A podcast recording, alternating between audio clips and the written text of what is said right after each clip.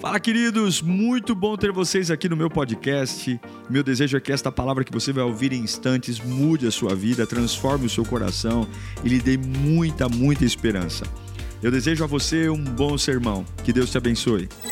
Jeremias 48, verso 2.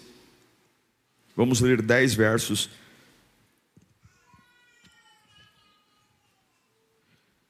Avivamento dá trabalho Vida boa dá trabalho, ser usado por Deus dá trabalho, fazer a diferença dá trabalho.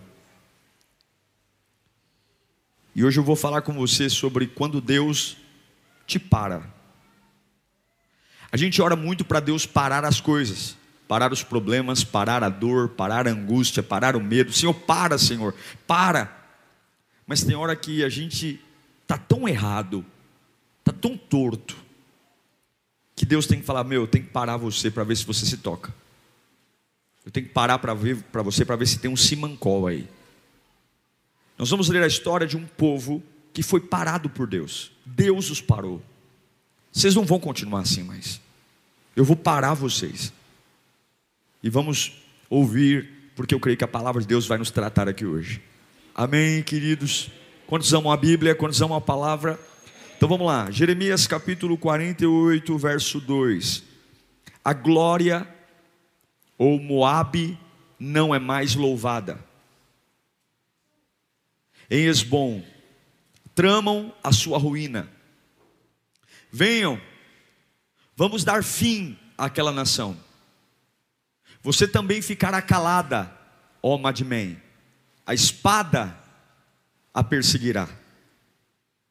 Ouçam gritos de Oronaim, devastação, grande destruição. Moabe está destruída. É o grito que se ouve até em Zofar, Zoar. Eles sobem pelo caminho de Luite, chorando amargamente, enquanto seguem. Na estrada que desce a Oronaim, ouve-se gritos angustiados por causa da destruição. Fujam, corram para salvar suas vidas, tornem-se como um arbusto no deserto. Agora você vai começar a entender o porquê de tanta desgraça. Uma vez que vocês confiam em seus feitos e em suas riquezas, vocês também serão capturados.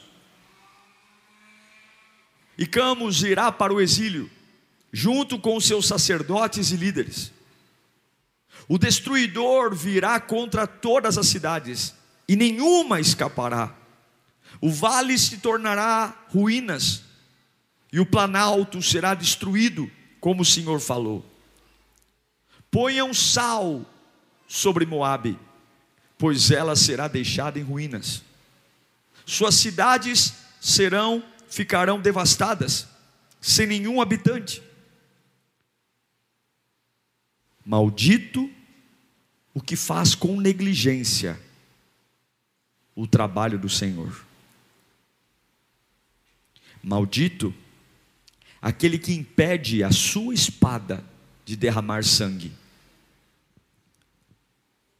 Moabe tem estado tranquila desde a sua juventude, como vinho deixado com seus resíduos.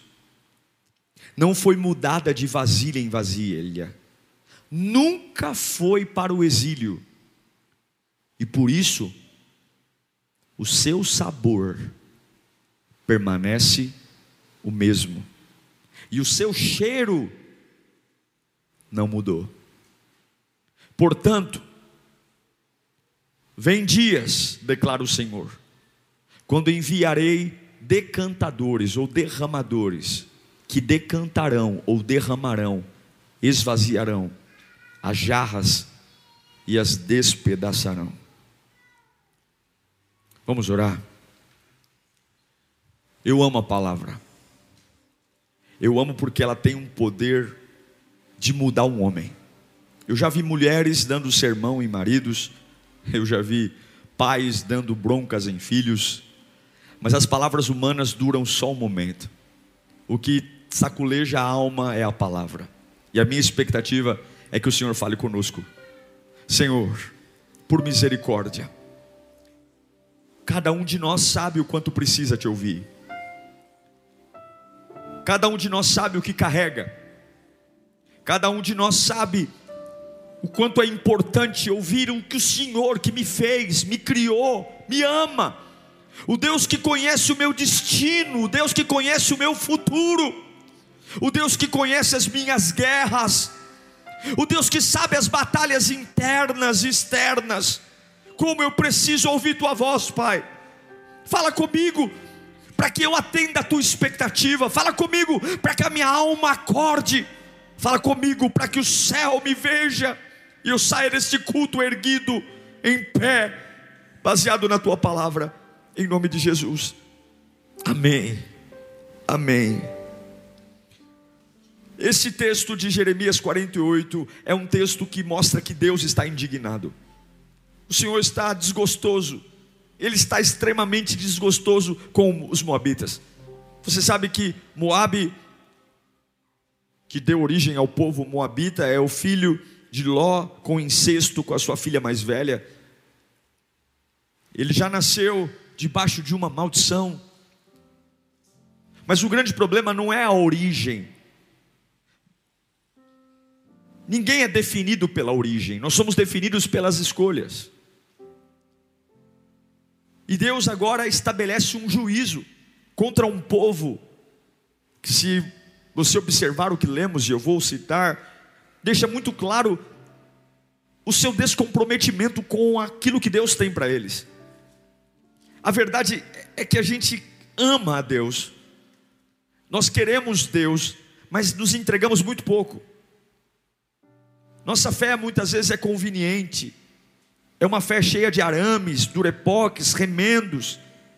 A gente fala muito, mas na prática a gente tem ainda ressalvas, alguns cômodos da vida que ele não pode entrar. Dizemos que a casa é toda dele, mas sempre tem um quarto trancado. Sempre tem uma área que a gente diz, por enquanto ainda não, estamos em obras, estamos tentando ver para colocar em ordem.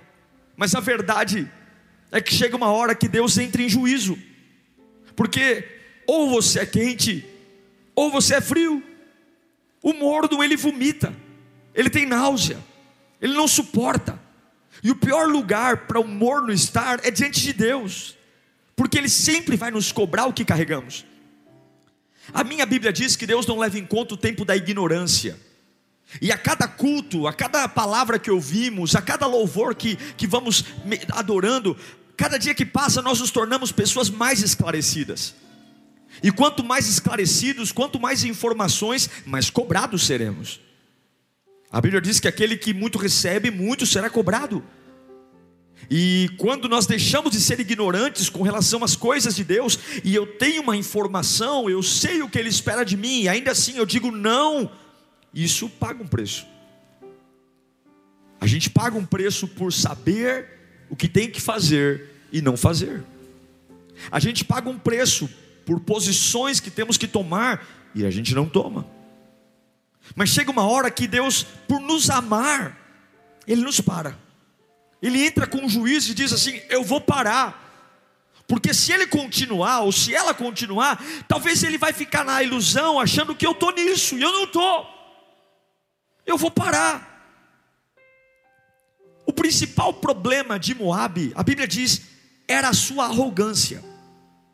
Era um povo arrogante, que vivia numa terrinha pequena, mas fértil.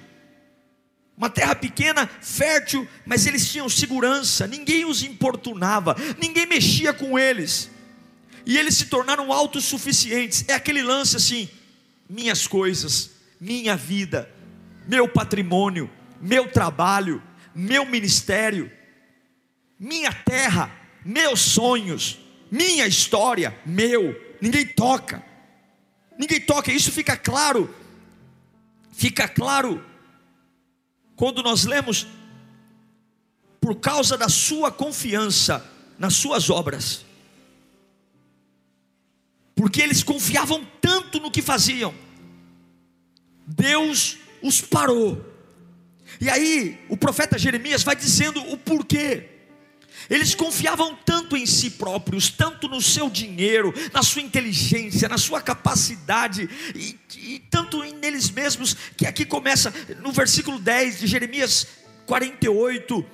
Deus começa a, a, a entregar o porquê de pará-los. Primeiro, faziam a obra de Deus com negligência, eram relaxados, está lá, maldito que faz com negligência o trabalho do Senhor oravam de qualquer jeito, cantavam de qualquer jeito, serviam de qualquer jeito. Tem gente que se orgulha pelo fazer. Eu aprendi uma coisa com a minha mãe: que obedecer contrariado é igual desobedecer. Se alguém me manda fazer um trabalho e eu faço, mas faço com um bico desse tamanho, com cara feia, era melhor não fazer. Eles começaram a fazer a obra de Deus de qualquer forma não levavam a sério. E vou dizer uma coisa: se você fizer a obra de Deus, de qualquer forma, se nós levarmos a obra de Deus na brincadeira, e eu não estou falando só de igreja, que é importante, eu estou falando de santidade, eu estou falando de uma vida espiritual, estou falando de oração, orar direito, clamar direito. Sabe, irmãos, tem hora que eu já me peguei tendo vergonha das minhas orações para dormir, por exemplo. Eu já me peguei. E uma das coisas que o Espírito Santo falou para mim, eu não preciso desse lixo de oração, não. Você acha que está fazendo um favor para mim? Deus falou assim para mim uma vez. Fui orar, bocejando no meio da oração, no meio da oração conversando com o fulano, com a Júlia, e Deus falou no meu ouvido: Você acha que eu que preciso da sua oração? Esse lixo de oração, essa oração emperrada, amarrada, essa oração ruim. Deus estava parando eles, porque a relação de, deles com a obra de Deus era preguiçosa, cheia de desculpas. E a pergunta que eu faço é: será que Deus muitas vezes não nos para por nós não levarmos a sério Sua obra? Por Deus nós não levarmos a sério a vida cristã? Não é a sério na nossa ótica, é a sério naquilo que Ele manda. A obra de Deus não pode ser séria na minha opinião, eu tenho que ler a Bíblia para dizer aquilo que Ele espera de mim. Nós temos o mau hábito de nós dizermos aquilo que Deus aceita e aquilo que Deus não aceita. Deus nunca perguntou a nossa opinião, Ele deixou a Bíblia. Leia a Bíblia, é assim que eu penso, é isso que eu espero de você. Eu nunca perguntei sua opinião na Bíblia, de Gênesis Apocalipse. Eu nunca vejo um versículo de Deus dizendo: E aí, Diego, o que você acha? Não tem. E é por isso que Salomão vai dizer em Provérbios 10, 4 que as mãos preguiçosas empobrecem o homem porém as mãos diligentes lhe trazem riqueza. Deus os parou, porque eles tratavam a obra de Deus de forma relaxada. Deus os parou, lá também no versículo 10 de Jeremias 48, porque eles preservavam a espada. Coloque para mim, Jeremias 48, 10.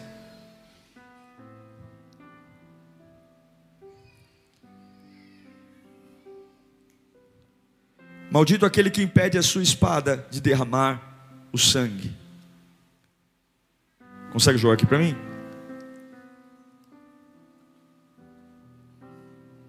Repita comigo: Maldito aquele que impede a sua espada de derramar sangue. Eles pararam de lutar. A espada deles estava guardada, embainhada. Eles não estavam mais dispostos a entrar em confronto por nada. Nada.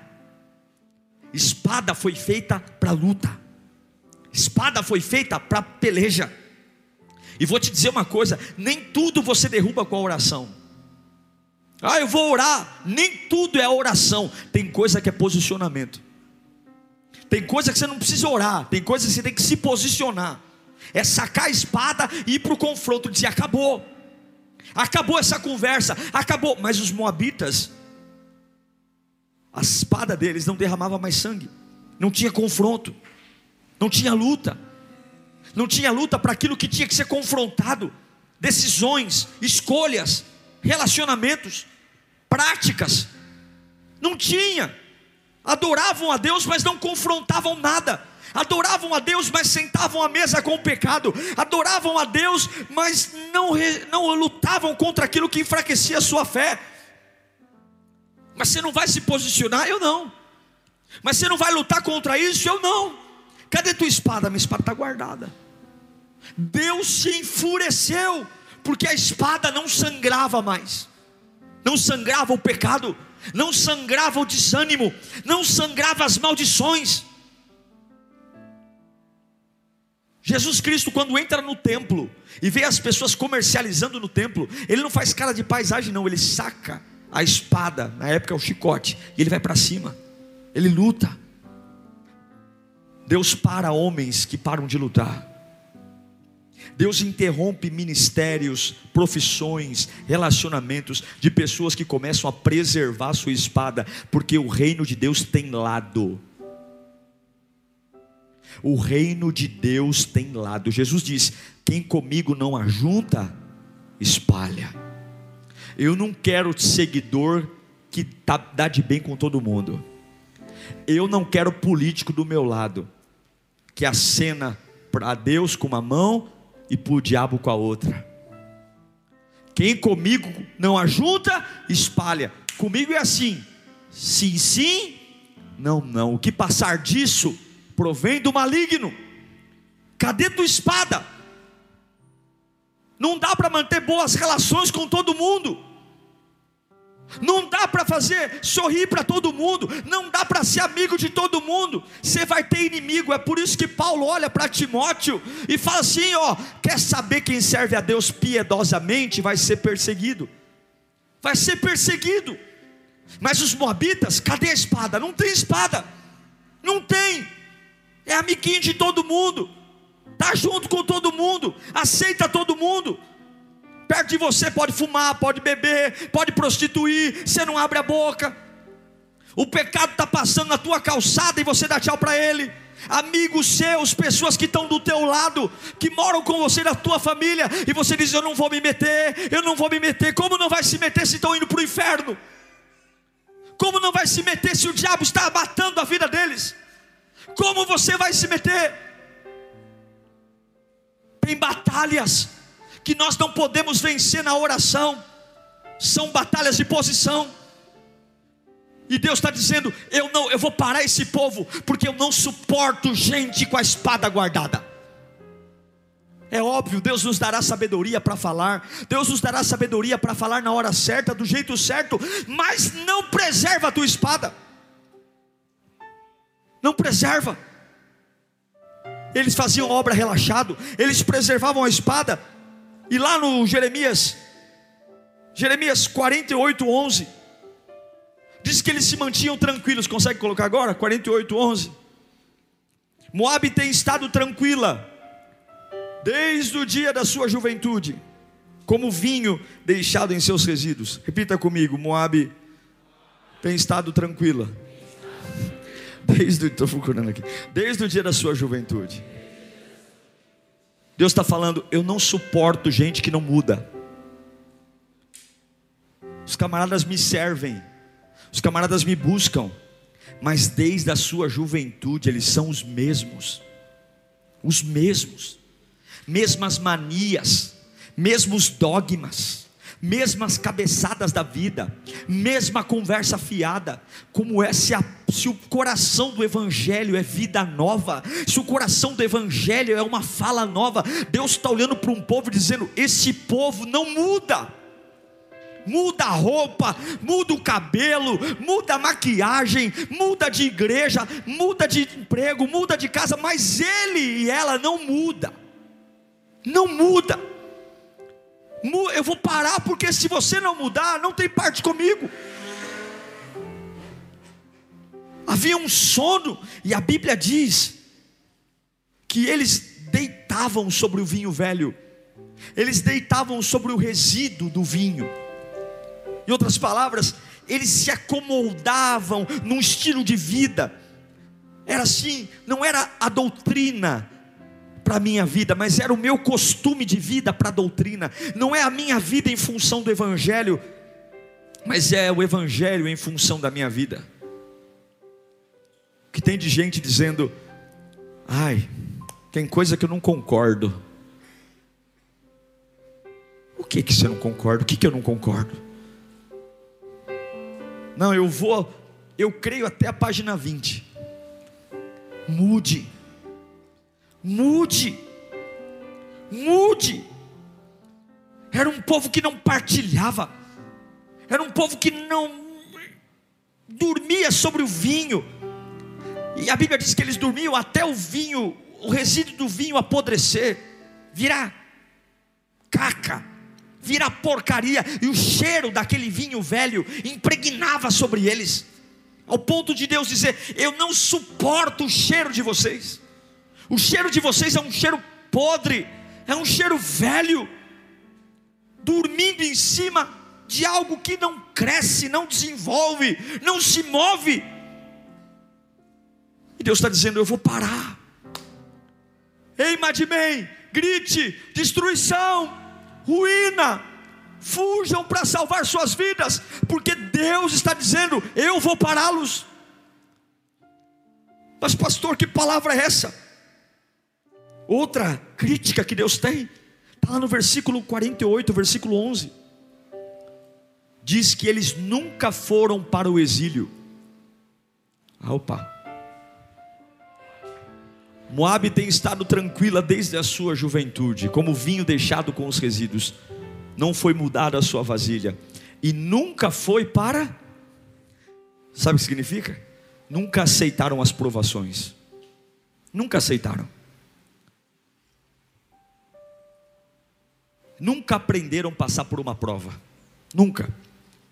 Na época da prova, desvia. Na época da prova, solta a corda nunca foram para o exílio, nunca souberam o que é passar dias difíceis, nunca souberam o que é ser fiel a Deus na falta. E Deus está dizendo: Eu não suporto gente que se nega a passar pelo exílio, que se nega a me ver numa época cinza que nada funciona. Este povo eu estou saindo de perto deles, porque na época do, do exílio, onde eu vou ensiná-los, eles se negam, se negam a passar pelas provas, porque eles sempre estão firmes na sua própria segurança, em seu próprio controle. Tem hora, irmão, que a gente tem que ir para o exílio, tem fases da nossa vida que a gente tem que passar pelo arriscado, pelo perigoso, pelo audacioso. E eu louvo a Deus pelas fases da minha vida onde eu fui exilado. Eu louvo a Deus pelas fases da minha vida onde eu passei por momentos que eu achei que não ia aguentar. Eu louvo porque eu gostei da pessoa que eu me tornei. Eu gostei da forma como eu passei a enxergar a vida. Eu gostei com a estrutura que nasceu, mas Deus Deus está dizendo: aqueles que não suportam o exílio, eu vou pará-los, porque não me amam, porque não confiam. Mas um exílio que vem do diabo, um exílio que vem do pecado, desanima, mas um exílio que vem da, de Deus te desafia. Existe uma diferença entre a consequência do pecado e um exílio que vem da parte de Deus. O pecado desanima, o pecado mata, o pecado destrói, mas o exílio que é permitido por Deus te desafia a crescer, te dá visão, te enverga a musculatura, coloca você para cima, te faz enxergar. E a grande pergunta é: o porquê? O porquê que muitos de nós não aceitam viver fases difíceis? Por que, que nós nos negamos a ir para o exílio? E está lá, Jeremias 48, 11. Não foi mudada a vasilha, nunca foi para o exílio, e por isso, por não ir para o exílio, o seu sabor permanece o mesmo, e o seu cheiro não mudou. Vem ao culto, congrega, adora, canta, dizima, oferta, pula, é voluntário, mas o cheiro é o mesmo. É o mesmo cheiro. Não influencia ninguém não marca a vida de ninguém. E qual foi o juízo que Deus falou por conta disso? E aqui eu quero pregar com tristeza. Deus permitiu algumas coisas, alguns castigos, e a gente precisa falar sobre isso. A primeira coisa que Deus fez para eles foi fazer o maior machão se tornar frágil. Jeremias 48, 41.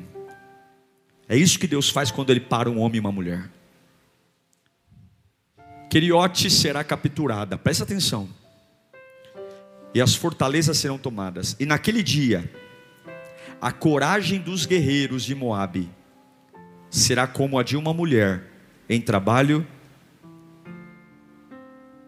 O guerreiro mais poderoso, mais forte, vai encarar a vida como uma mulher em trabalho de parto.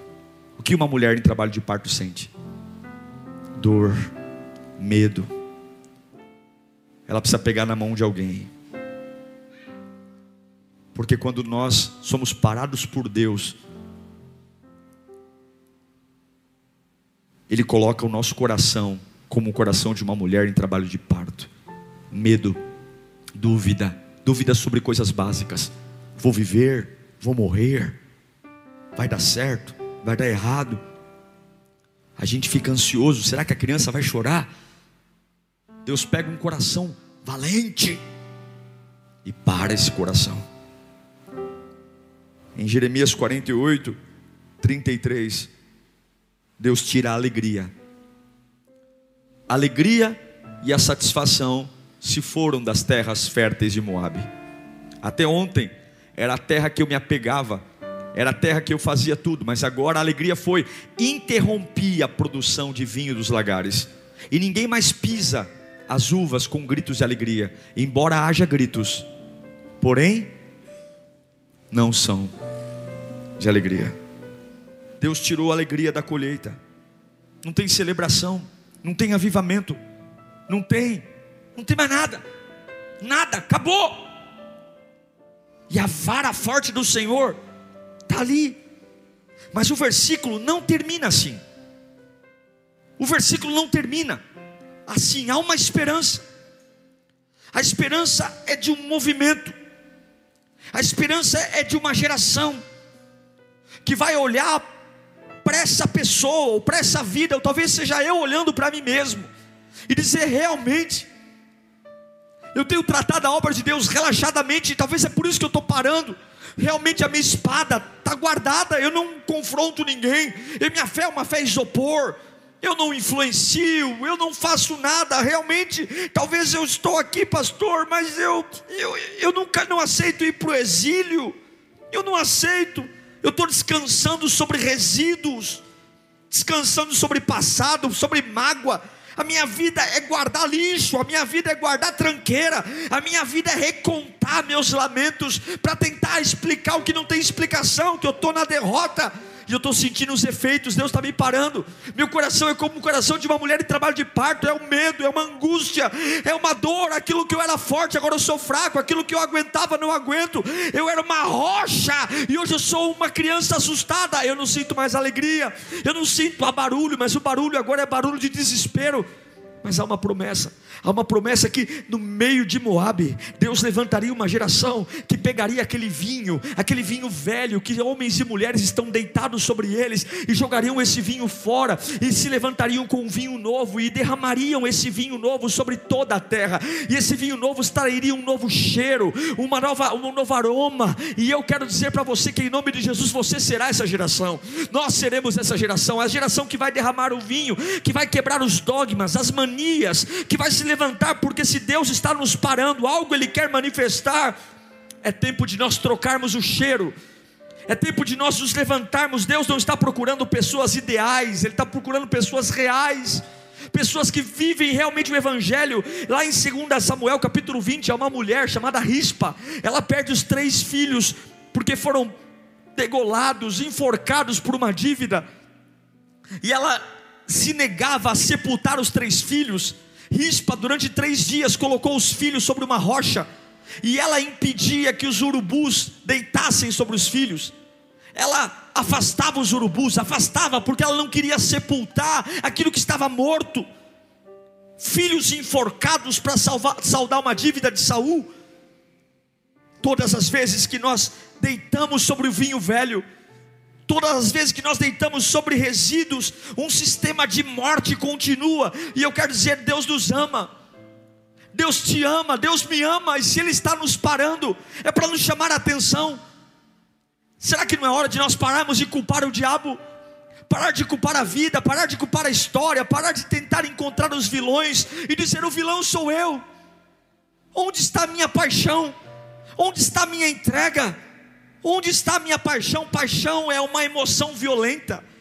Nós guardamos a paixão para as piores coisas, guardamos a paixão para proclamar a dor, o desânimo, mas temos que guardar a paixão para Cristo. É o Salmo 144, que é um dos salmos mais apaixonantes. Salmo 144, versículo 1: o salmista diz: Bendito seja o Senhor, a minha rocha, que treina as minhas mãos para a guerra e os meus dedos para as batalhas, mão para pegar na espada e dedos para tocar a harpa. Eu venço as minhas batalhas com a minha harpa, a minha adoração e a minha espada. Queridos, a gente não pode mais falar sobre algo que não sente. Essa talvez seja a maior agonia de Deus com relação aos Moabitas. Vocês falam de mim, mas vocês não me conhecem. Na prática, eu não estou explodindo na vida de vocês. Eu preciso pará-los, para que vocês entendam que quem me ama derrama vinho, muda o cheiro, sangra. Quem me ama serve com paixão. Não é isso a minha obra. Não é isso. Como é que eu vou te sustentar no dia mal? Desse jeito? Como é que eu vou ser sua alegria no dia ruim? Você me tratando dessa forma? Como que eu vou te dar revelações? Como que eu vou colocar na sua cabeça revelações poderosas? Se para você eu sou uma sensação, sou uma energia positiva, mas Deus está dizendo: há uma esperança, há uma geração de rompedores de vinhos. E uma das coisas que eu mais aprendi na vida, irmãos, é que angústias são transformadoras. É aí que a gente entende Eclesiastes capítulo 7, versículo 4. Esse texto é muito mal compreendido, mas esse texto é muito lindo, porque Salomão diz: o coração do sábio está na casa onde há luto, mas o tolo está na casa da alegria. O que, que Salomão está dizendo? O sábio não tem problema em se angustiar e mudar. O tolo não. O tolo foge da angústia. O tolo foge do confronto. O tolo diz: estão pegando muito no meu pé. Estão pegando muito no meu pé. Querem que eu mude muito. Então eu vou embora. Eu vou fugir. Eu vou desistir. Mas Salomão diz: não. O sábio, o sábio não tem problema em ter luto. O sábio não tem problema em chorar por mudanças. O sábio não tem problema em estar na casa da sepultura porque romper o vinho não é uma vida de sorrisos. Romper o vinho, mudar o cheiro, não significa que a minha vida vai estourar, que eu vou ser uma celebridade, que agora eu vou ser o bambambam. Bam, bam. Não, não, porque vida cristã não é ausência de dor. Vida cristã é a capacidade de continuar apesar da dor. Eu vou mudando o cheiro. Eu sou simples como todos, enfrento batalhas como todos, mas está aqui, Senhor, está aqui o cheiro novo. Está aqui a minha oração feita de forma decente. Está aqui, Senhor, o meu posicionamento cristão. Eu não estou mais em cima do muro, não. A minha família sabe quem eu sou. A minha empresa sabe quem eu sou. Os meus amigos sabem quem eu sou. Os meus negócios, eu faço como um cristão, eu vivo como um cristão. Está aqui a minha espada Hoje eu sangrei a mentira, hoje eu sangrei o vício, hoje eu sangrei a corrupção, hoje eu sangrei, está aqui, Senhor, eu não me omiti da batalha, Senhor, eu não deito sobre o resíduo, Pai, eu mudei, eu mudo, se precisar eu mudo, eu mudo meu jeito de falar, de pensar, eu não vou ser mais um chato de galocha, não, eu mudo, está aqui, Senhor, está aqui a minha vida. Não estou falando de brigar com pessoas, eu não estou pregando aqui sobre você discutir, empurrar, eu estou falando sobre quebrar sistemas. Sistemas que Deus diz: eu vou pará-lo, eu vou pará-la, porque não tem nada a ver comigo. Mas o desejo de Deus é que eu encerro. É que quando a gente chega numa terra como a de Moabe, pessoas desanimadas, pessoas sem sangrar a espada, pessoas fazendo a obra de Deus relaxadamente, pessoas que deitam sobre resíduos, que quando chega a época do exílio, ela não quer provação, não, ela desvia, mas chegam pessoas diferentes, rompedores de vinhos. Pessoas simples, que moram em casas simples, mas que chegam num ambiente onde o cheiro do velho impregnou, só a murmuração, só a reclamação, só tem gente pelos cantos reclamando, murmurando, dizendo que não aguenta, que vai morrer, que acabou a vida, e aí chega você com a sua biblinha simples, com a sua vida simples, e você começa a exalar um cheiro diferente, porque há um sistema diferente que está na sua vida, é sobre esta geração que Jesus está falando, é um rompedor de vinho que chega num ambiente e ele muda todo o ambiente, porque a alegria é intencional, paz é intencional. Tem pessoas que intencionalmente acordam para infernizar a vida dos outros. Tem pessoas que intencionalmente se levantam e fazem questão de onde colocam o pé, tornar o ambiente oprimido, tornar o ambiente desgostoso. Eu me lembro de pessoas que trabalhavam comigo, que quando chegavam na empresa parecia que raios e trovões vinham atrás. A pessoa colocava o pé pronto, ninguém sorria mais, ninguém ria mais, porque tem pessoas que intencionalmente vivem para tornar a vida dos outros um inferno, para tornar a vida dos outros um demônio. Mas Jesus está dizendo que há uma geração que ele não vai parar, muito pelo contrário, ele vai incentivar, ele vai enviar que rompem o vinho, que expulsam demônios, que levam um novo, uma nova vida de esperança, que mostram de forma entusiasmada o cheiro do Evangelho, que sangram a espada, que tem lado sim, eu tenho um lado, mas e daí que eu fui criado de uma outra forma? Eu tenho um lado porque eu sei que eu não vou me deitar sobre vinho velho rompedores de vinho, saram a terra, saram a família. E a pergunta que eu faço para nós orarmos é: quem é o culpado por estarmos parando? Já parou para pensar que será que não é o próprio Deus dizendo: não foi para isso que eu te criei, não foi para isso que eu dei meu filho na cruz, para você viver essa vida tão isopor. Essa vida onde você é mimizento, frágil. Essa vida onde nós fazemos a obra de Deus de qualquer jeito. Qualquer jeito, oramos de qualquer jeito, cantamos de qualquer jeito, lemos a Bíblia de qualquer jeito e depois falamos somos cristãos. Não sangra a espada não deixa ninguém perceber que você tem uma espada. E eu tenho um lado sim. Eu tenho um lado. Eu vou dizer que tem lugares que eu não vou frequentar mais, porque isso não faz parte da minha vida. Não faz parte. Quer ser meu amigo? Não, não faz parte. Eu tenho um lado. Não pode ser um bandeirinha da fé.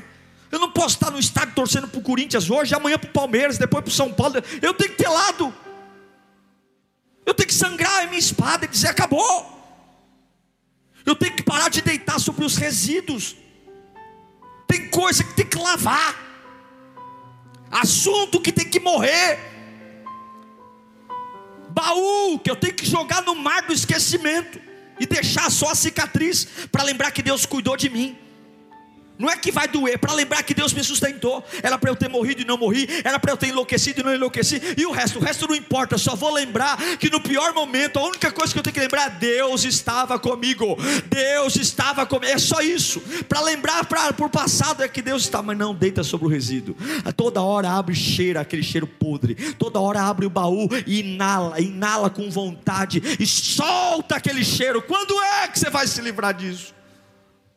Quando é que você vai parar de reclamar das fases de exílio? Vai para o exílio. Deixa Deus te tratar lá. Eu já tive fases da minha vida, ministerialmente, que Deus me deu um coração de uma mulher em trabalho de parto. E eu já tive fases da minha vida ministerial, que Deus tirou a minha alegria. E eu entendi que eu era o culpado por Deus estar me parando. Eu entendi. A minha mente queria encontrar culpados, mas não. Me lembro de uma época que comecei a fazer a obra de Deus relaxadamente. Não me preparava para pregar, ministrava o louvor, fazia de qualquer jeito. Fazia. Tinha vergonha. Era moleque, tinha vergonha de falar de Deus para parentes. Não cristãos.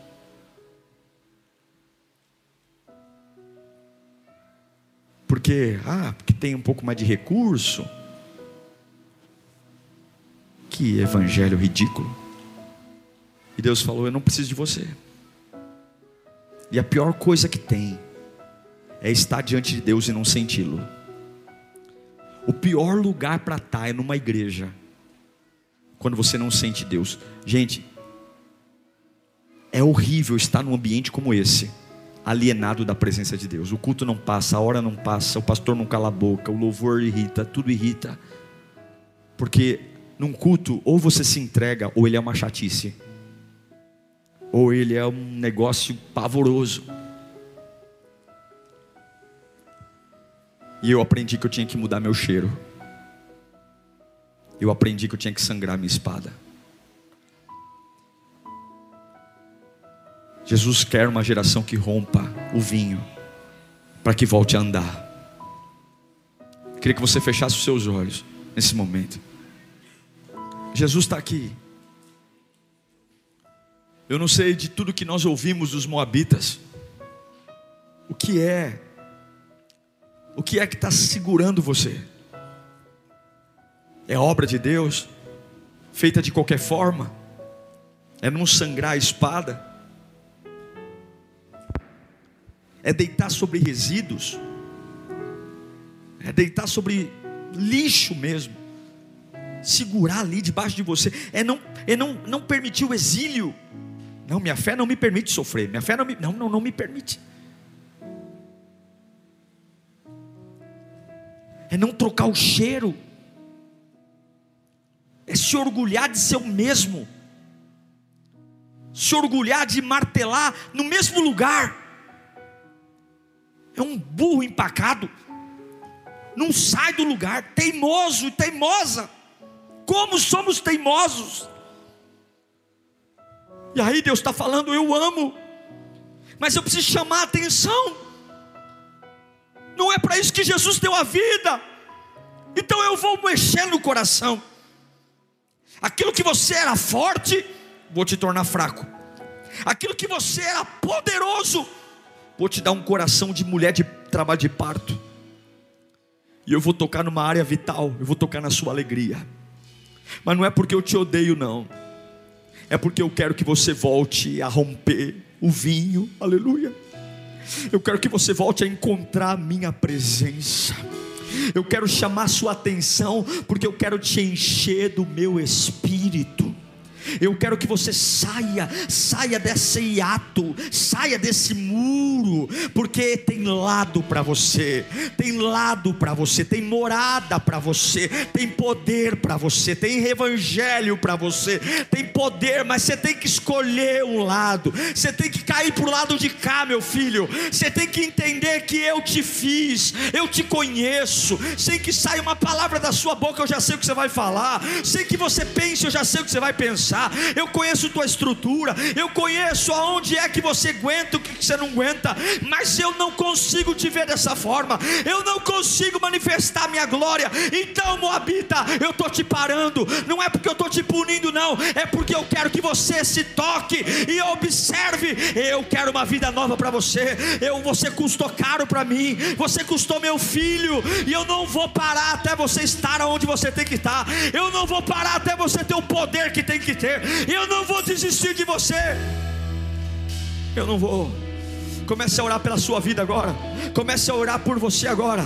Comece a orar, comece a orar. Comece a assumir um novo compromisso com Deus. Comece a assumir um compromisso com Deus agora. Vamos sangrar a espada. Nós vamos sangrar a espada. Nós vamos sair de cima do muro. Nós vamos parar de deitar em cima de resíduo. Parar de deitar em cima do passado. Parar de deitar em cima de uma velha vida. Chega! Nós vamos em nome de Jesus. Nós vamos trocar o cheiro. Nós vamos ir para o exílio. Se Ele quiser me prender, pode prender. Porque eu preso com Jesus do certo. Eu preso com Jesus sou desafiado. Deus está levantando uma geração de rompedores de vinhos, uma geração que muda o cheiro.